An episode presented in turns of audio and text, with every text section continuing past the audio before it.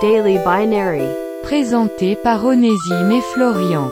Chaque jour, un brin de culture générale sur le monde digital.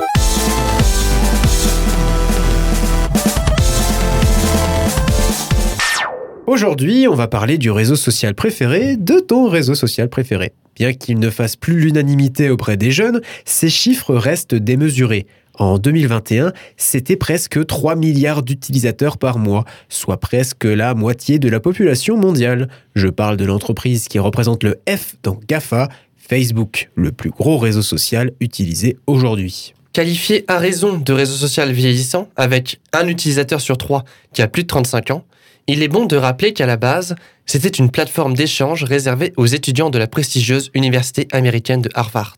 Facebook veut dire trombinoscope en anglais. C'est un album photo qui comprend les noms et les visages d'un large groupe de personnes dans le but de les reconnaître plus facilement, souvent utilisé d'ailleurs dans le domaine scolaire.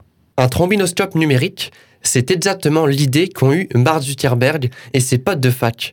Lancé en 2004 pour les étudiants de Harvard, il a connu un tel succès que le site fut ouvert à tous en 2006, à peine deux ans plus tard. Et aujourd'hui, plusieurs membres de ce groupe sont multimilliardaires et font partie des hommes les plus riches du monde. Alors, coup de chance ou coup de génie? Marc et sa bande ont dans tous les cas ouvert la possibilité de changer le monde depuis leur chambre étudiante, laissant ainsi des millions de jeunes se laisser à croire qu'ils pourraient aussi y arriver. C'était Daily Binary. Rendez-vous demain pour une nouvelle dose de culture générale Sur le monde digital.